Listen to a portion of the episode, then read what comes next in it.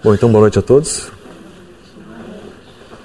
Talvez não haja melhor instrumento, né, ou melhor orientação para nos ajudar a crescer né, ou a buscar um novo momento em nossa trajetória né, do que uma pergunta.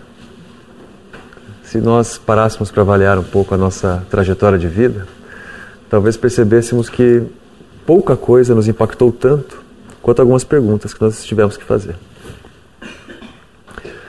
Tentem lembrar quais foram as grandes transformações que conseguiram realizar ao longo do último ano, dos últimos dois anos, cinco anos, dez anos. E vejam se ela não começou com uma pergunta. Ou percebam se ela não começou com um questionamento interno, com uma dúvida, não é? Com algo que você precisava responder e não conseguia responder. Muitas vezes nós nos angustiamos atrás de algumas respostas, não é? Ou atrás de algumas soluções. E por isso deixamos de perceber que, em muitos casos, né, o ideal é mudar a pergunta e não a resposta. Às vezes nós estamos errando justamente ao fazer a pergunta errada e não ao procurar a resposta errada, exatamente. Então, nada pode ser mais eh, revitalizante, vamos colocar assim, ou mais transformador do que de repente parar um pouco e repensar as perguntas. E aí, é claro, nós encontraremos talvez melhores respostas. Uma pergunta fundamental, e essa que eu queria trabalhar com os irmãos hoje, seria nós pararmos um pouco e perguntarmos assim: neste momento, no contexto de vida que eu estou hoje, o que me impede de crescer? Essa é uma pergunta difícil de responder. Né? No momento, no contexto de vida em que eu estou hoje, a forma como eu vivo hoje, né? o que me impede de mudar? E mudar é crescer, certo? O que me impede de mudar? Ou o que me impede de crescer? Eu não tenho resposta, não é? nem o Dr. Leocádio tem. Cada um terá que encontrar a sua própria resposta. Não é? Mas vale nós levantarmos alguns, alguns traços né, que normalmente fazem parte dessa resposta. Por exemplo, a fuga é um deles. Não é? Muitas vezes nós nos percebemos fazendo a chamada transferência é, de responsabilidade. Não é isso? Então é como se nós buscássemos sempre uma justificativa para o que está acontecendo, não é? ou uma justificativa para a minha dor, né? ou uma justificativa para o que eu não estou fazendo em outras pessoas, né? ou em outras situações, né? ou em outro lugar, e nunca em nós mesmos. Então, quem sabe para responder essa pergunta, né, o que me impede hoje de mudar, o primeiro passo seja esse: seja aceitar que eu faço parte da resposta. Se de alguma forma eu fizer essa pergunta e a resposta sempre for uma outra pessoa, é uma outra situação, um outro lugar e não eu, isso significa que eu estou em processo de fuga. Né? Isso significa que eu estou, de certa forma, correndo né, da responsabilidade de assumir a, a minha capacidade de mudar aquilo que eu sinto que é necessário. E infelizmente isso é muito comum né, um processo cultural nosso, né, do país em que nós vivemos. Então, de certa forma, nós até nos acostumamos a fazer esta transferência. É muito mais difícil assumir com autonomia, com liberdade, né, com senso crítico, a titularidade, vamos colocar assim, né, do seu próprio processo evolutivo.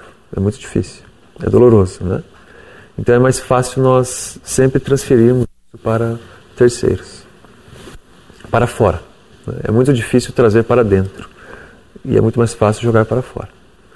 Então, quem sabe, para responder a pergunta, o primeiro passo seja esse: seja tentar aceitar que sim, a solução passa por mim. É? Sim, a resposta está em mim. Sim, são transformações que estão ao meu alcance. Então eu não posso permanecer sempre em processo de, de fuga. É?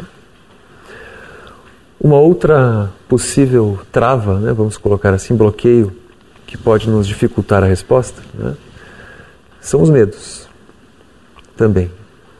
Todos os medos que todos nós temos, né? eles são grandes impeditivos também de responder essa pergunta. Né? O que me impede neste momento de mudar? Ou o que me impede neste momento de crescer? Basicamente porque o medo ele nos impede de agir, não é? O medo ele gera em nós um bloqueio, uma trava, e nós deixamos de fazer, ou deixamos de tentar.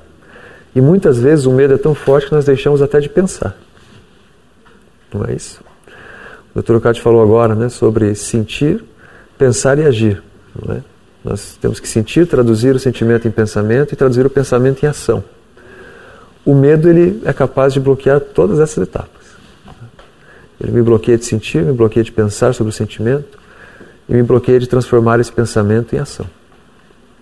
Então, quem sabe esse seja mais um movimento necessário que nós temos que fazer para conseguir responder.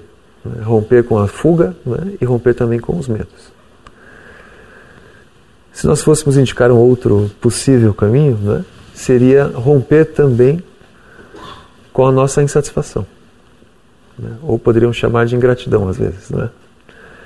Quantas vezes nós nos pegamos né, presos em um ciclo de reclamações, né? ou em um ciclo de insatisfações, ou em um ciclo de negações, né? negando o que nós temos, negando o que nós conseguimos, negando tudo aquilo que nós já conquistamos, né? negando o que nós já aprendemos, negando tudo, enfim, que nós já conseguimos crescer, o quanto nós já conseguimos crescer. E esse processo de negação, insatisfação ou até ingratidão também nos impede de mudar. Porque nós ficamos presos na negativa e não na positiva. Né? Nós, às vezes, nos prendemos na desconstrução e não na construção. Então, quem sabe seja essa uma outra trava necessária de ser rompida, né? uma outra trava necessária de ser quebrada. Eu preciso conseguir identificar o que foi possível construir e o quanto essa construção já me é importante.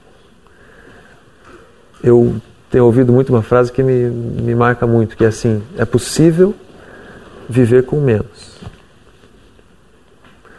Tenho escutado de várias pessoas isso e tenho pensado um pouco sobre, e é verdade. Né? É possível viver com menos. O que é esse menos? Eu não estou falando só de dinheiro. Não é? O que é esse menos? Às vezes nosso grau de insatisfação é tão grande que nós ficamos sempre procurando o que nós não temos. Sendo que o que nós temos já é suficiente. O que nós temos de pessoas, é? o que nós temos de alimento, o que nós temos de cobertor, o que nós temos de alegria, o que nós temos de trabalho, não é isso? Às vezes o que nós temos já é suficiente. Mas a nossa insistência em pensar na insatisfação nos faz desejar o que nós não temos e recusar o que nós temos. E é claro que isso me impede de crescer. É óbvio, né? porque afinal de contas vai gerar dor, angústia e mais insatisfação ainda. Então talvez seja importante pensar um pouco nisso também. Será que todos os recursos que estão ao meu redor já não são exatamente os recursos que eu preciso, portanto já não são suficientes. Recurso de tempo, recurso de pessoas, recurso de conhecimento, recurso de oportunidades. São recursos que existem sempre, mas nós temos às vezes dificuldade de enxergá-los. Então, Talvez seja importante pensar um pouco nisso também. Né? Uma outra trava importante para nós citarmos né, é a própria trava do tempo. Mas como assim a trava do tempo? Né? Quantas vezes nós também nos, nos percebemos vivendo demais o passado?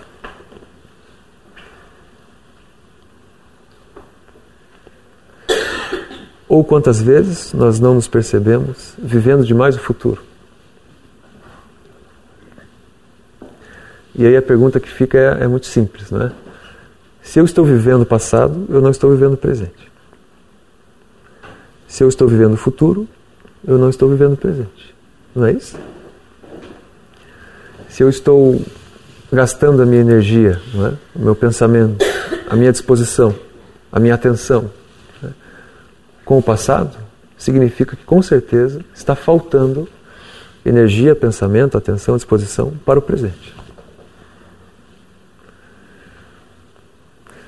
O que é a ansiedade, se não excesso de futuro? É excesso de futuro, não é?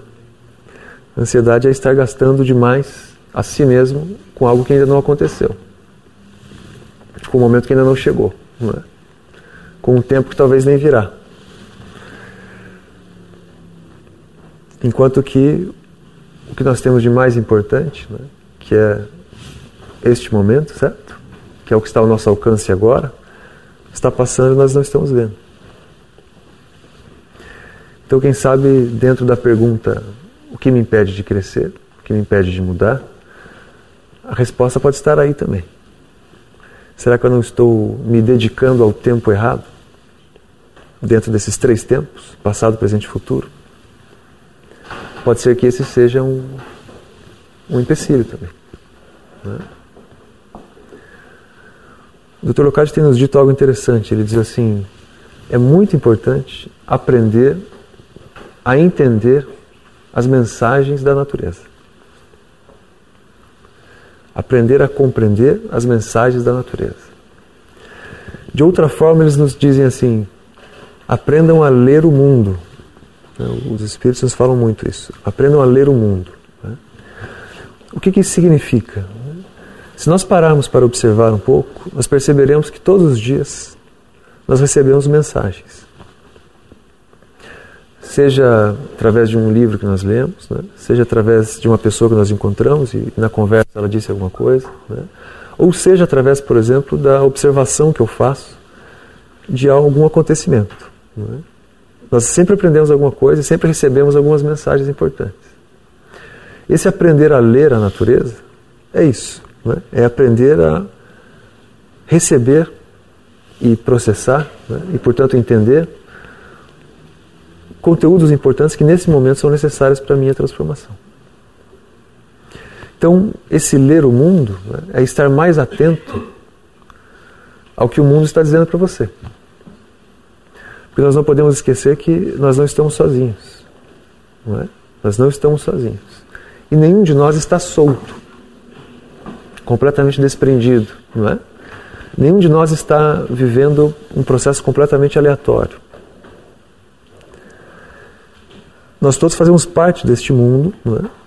E nós todos estamos conectados a uma série de pessoas. Então nós sempre receberemos este retorno que retorno é este? Esse retorno são respostas. Este retorno são mensagens. Este retorno às vezes são indicativos de que eu preciso mudar um pouco a, a rota, né? a direção. Mas para receber essas mensagens eu preciso procurá-las. Ou ao menos aprender a dar abertura para que elas entrem. E isso implica em estar atento ao que acontece ao meu redor. Isso implica em aprender a observar, não é? Isso implica em aprender a ouvir. E isso pode parecer simples, mas como é difícil ouvir, não é? É difícil ouvir. Mas se nós aprendemos a ouvir, nós vamos ouvir inclusive o mundo conversando com a gente. E nos informando coisas muito importantes. Mas é preciso ouvir. O que será que nos impede de ouvir essas mensagens ou recebê-las? Normalmente é o desequilíbrio. Perceba que quando nós estamos em desequilíbrio, nós não percebemos o que está acontecendo, não é isso? Nós todos já passamos por isso.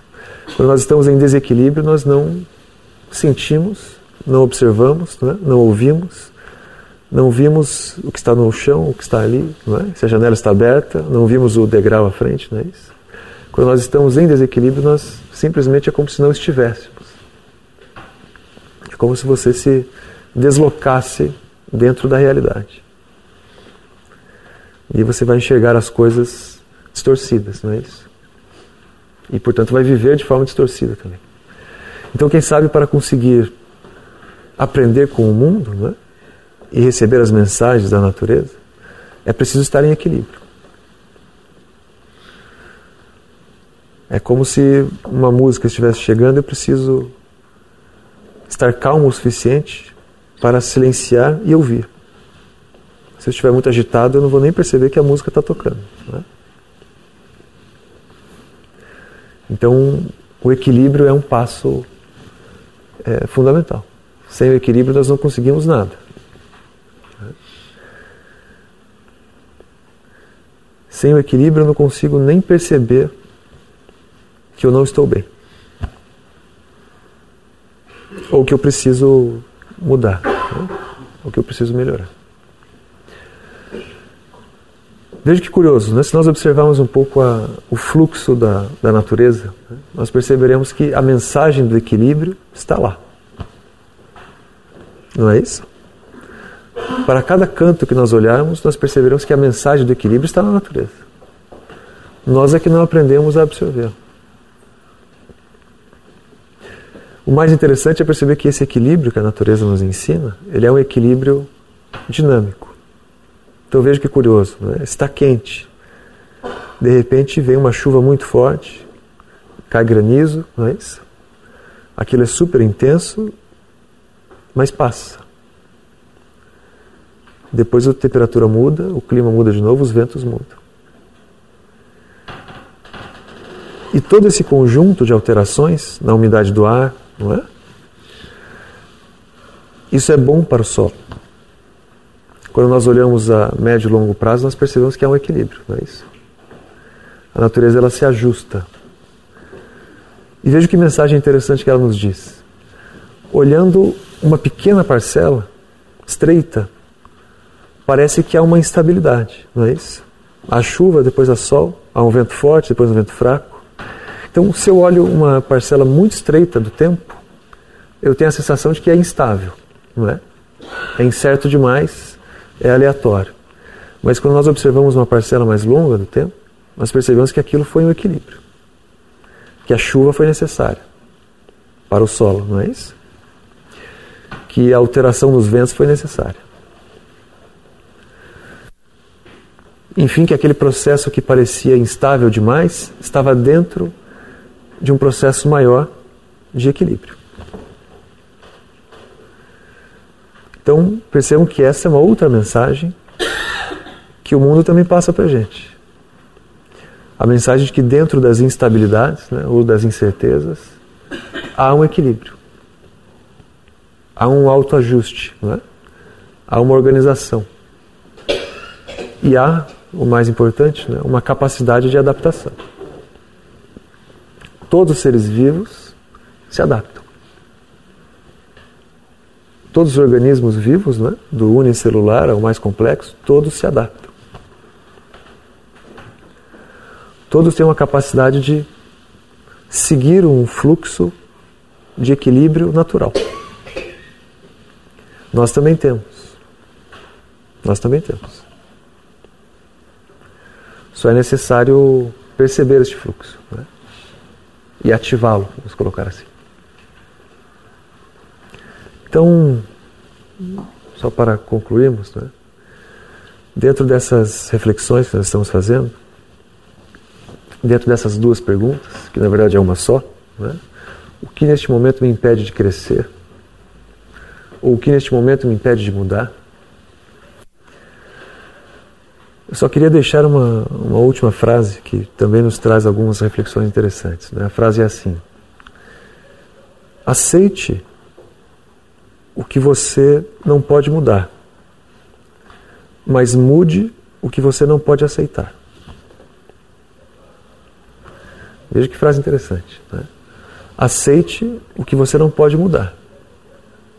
Mude o que você não pode aceitar.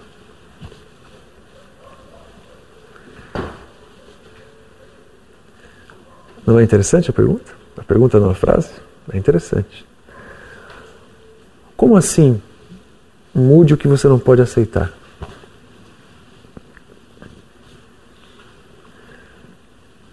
O que será que eu não posso aceitar?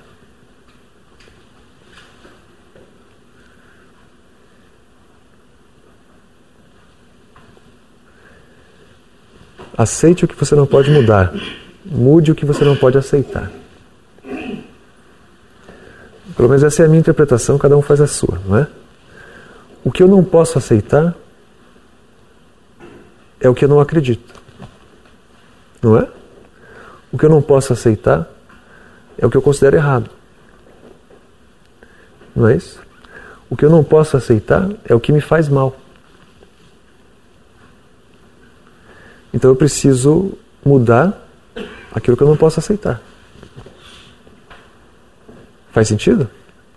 Dentro do meu contexto de vida, aquilo que eu não posso aceitar é aquilo que vai contra os meus princípios. Dentro do meu contexto de vida, aquilo que eu não posso aceitar é aquilo que me prejudica, porque eu não acredito.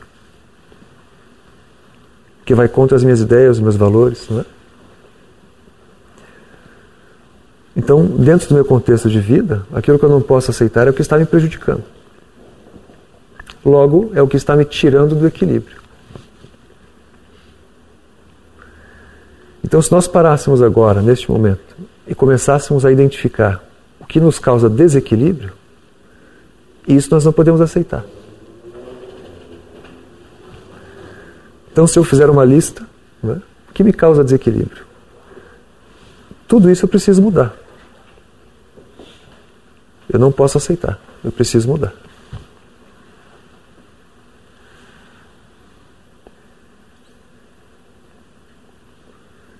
E isso está ao meu alcance fazê-lo.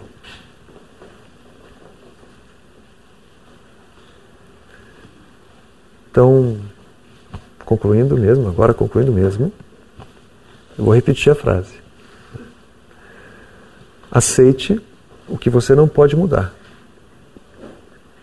mude o que você não pode aceitar. Obrigado pela atenção de todos. Boa noite, licença.